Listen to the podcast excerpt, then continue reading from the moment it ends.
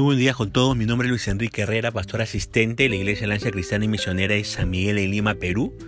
Quisiéramos tener la reflexión del día de hoy, sábado 19 de septiembre del 2020.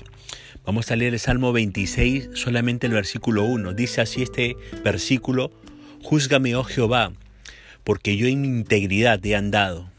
He confiado a sí mismo en Jehová sin titubear. En este salmo, David hace varias declaraciones que nos permiten ver su carácter. En primer lugar, David declara su inocencia en los versículos del 1 al 3. David había sido acusado falsamente. Sus enemigos pensaban lo peor de él. Pero para David no importaba mucho lo que la gente pensaba de él, sino lo que Dios pensaba de él.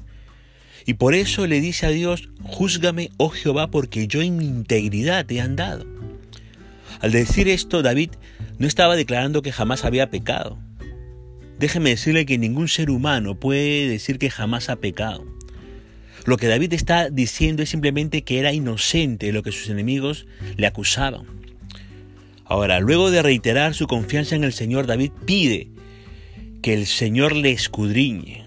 Esto significa que David estaba dispuesto a someterse a un minucioso examen por parte de Dios para ver si la gente que le acusaba tenía razón en los cargos contra él. Y David pide que Dios le pruebe y que examine sus íntimos pensamientos y su corazón. David no quería dejar ningún rincón de su existencia sin que Dios lo investigue. Ahora, yo le pregunto, ¿está usted dispuesto a ser examinado por Dios a este nivel? Si Dios escudriñara, probara y examinara sus íntimos pensamientos y corazón, ¿qué encontraría el Señor? Déjeme decirle que el ser humano es experto en proyectar una imagen que no tiene. Quizás podamos engañar a, a, las personas, pero a Dios no podemos engañarle, porque Dios puede escudriñar, probar y examinar lo más recóndito del corazón y del alma de la persona. En segundo lugar, David también en los versos 4 y 5 declara su distanciamiento de los pecadores. Y aquí tenemos a David declarando su distanciamiento de estas personas malvadas. David evitó la intimidad con las personas hipócritas, es decir, con los que aparentaban ser lo que no son. David evitó la intimidad con los que hablan simuladamente. No quería estar en compañía de los que cuando uno está presente dicen cosas bonitas de uno. Pero cuando tan pronto uno se, se va, dicen lo peor de uno. David evitó estar en reuniones con los malignos. Jamás se amoldó a las costumbres de las personas impías que no tienen temor de Dios. ¿Sabe lo que es esto? Es desde el principio de la separación. Sí, a la par de acercarnos a Dios es necesario separarnos de lo que Dios aborrece. Los que somos de Jesucristo, los que somos de Dios, no deberíamos vivir de la misma manera que viven los incrédulos, los no creyentes. Nuestra forma de hablar, nuestra forma de vestir, sí, nuestra forma de vestir, nuestra forma de distraernos, nuestra forma de enfrentar la vida debería marcar una diferencia radical con lo que el mundo promueve. Y el Nuevo Testamento nos exhorta a no conformarnos a este siglo, sino a ser transformados por medio de la renovación de nuestro entendimiento. Pero permíteme aclararle un asunto importante. Cuando hablamos de separación, no estamos diciendo que el creyente, el seguidor de Jesucristo, debería buscar un lugar remoto del mundo para autoaislarse de todo contacto con pecadores. La Biblia nos exhorta a estar en el mundo, pero no ser parte del mundo. Cristo Jesús estuvo entre los pecadores, pero no se amoldó al estilo de vida de los pecadores. Su presencia entre los pecadores fue para mostrar a los pecadores su necesidad de salvación. Igual debe ser con los creyentes, con los seguidores, con los discípulos de Jesucristo, con los que hemos hecho a Jesucristo el Salvador y el Señor en nuestras vidas. Su contacto con los pecadores debe limitarse a lo estrictamente necesario para hacer la luz que el pecador necesita para saber que le hace falta un Salvador. Pero de esto a intimar con los pecadores para pensar como ellos, actuar como ellos, hablar como ellos, etcétera, etcétera, dista mucho. En tercer lugar, en los versículos 6 y 7, David declara su sinceridad en la adoración a Dios. David era un hombre sincero. ¿ah? La, sinceridad la demostraba en su alabanza y adoración a Dios en el templo. Antes de, de entrar al templo para presentar su ofrenda a Dios y alabar y adorar a Dios, ¿qué hacía David? Se aseguraba que sus manos no estuvieran manchadas de pecado. Una vez más, aquí David no está diciendo que nunca ha pecado, sino que cuando pecó, lo confesó y se apartó del pecado. ¿Cuánto nos hace falta imitar este ejemplo de David, verdad?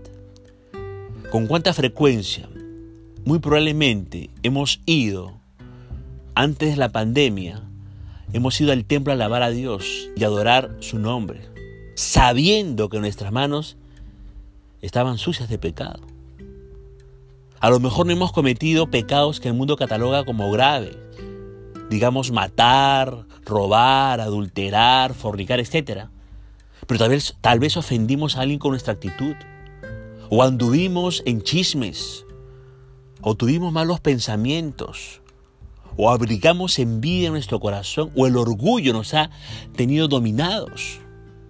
Y en esas condiciones hemos ido al templo en cuarto lugar, David declara su devoción a la causa de Dios ahí en los versículos 8 y 10. El templo de Jerusalén era la morada de Dios en la época de David. La vida espiritual de la nación de Israel giraba en torno a lo que sucedía dentro del templo. Para David el templo era algo extremadamente importante. Por eso dice que ha amado la habitación de la casa de Dios. Por tanto, David no quería en ningún momento ser arrancado de allí y ser arrojado con los malignos. Hoy en día, Dios ya no mora en templos hechos de manos de hombres.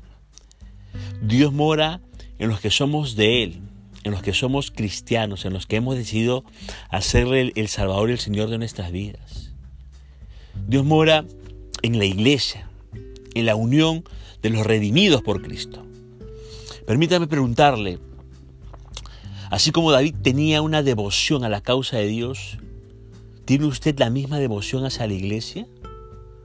¿O para usted la iglesia está en un plano totalmente secundario, como algo en lo cual hay que pensar un solo día a la semana y eso por unos pocos minutos? David, déjeme decirle, no pensaba así, sino que tenía una verdadera devoción a la causa de Dios. Y finalmente en los versos 11 y 12, David declara su compromiso a vivir en santidad. Digan lo que digan los que acusaron falsamente a David, David estaba dispuesto a andar en integridad.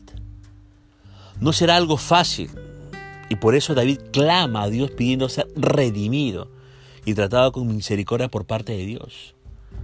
David manifiesta su compromiso a pararse firme en la rectitud y así bendecir a Dios en las congregaciones. Yo le pregunto, ¿es este el deseo de su alma? Mantenerse firme en la, en la rectitud, en la integridad, en la santidad y de esa manera y en esa condición bendecir a Dios cuando usted se tenga que reunir con la iglesia.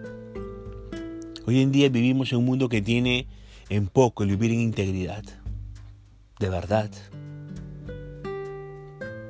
Este mundo se burla de los que tratan de pararse firmes en la rectitud y en la justicia.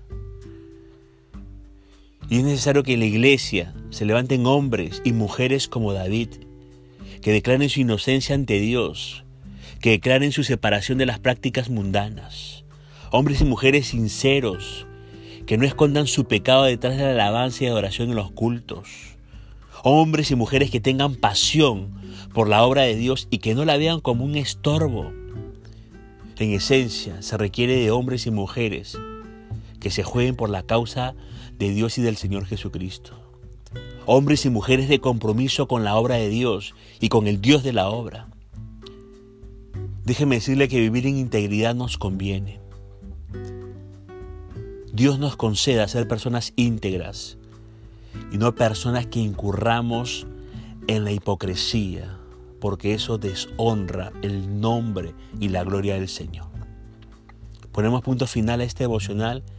Que la gracia de Dios le alcance a usted y a su familia en este fin de semana y aún en los siguientes días. Dios le bendiga.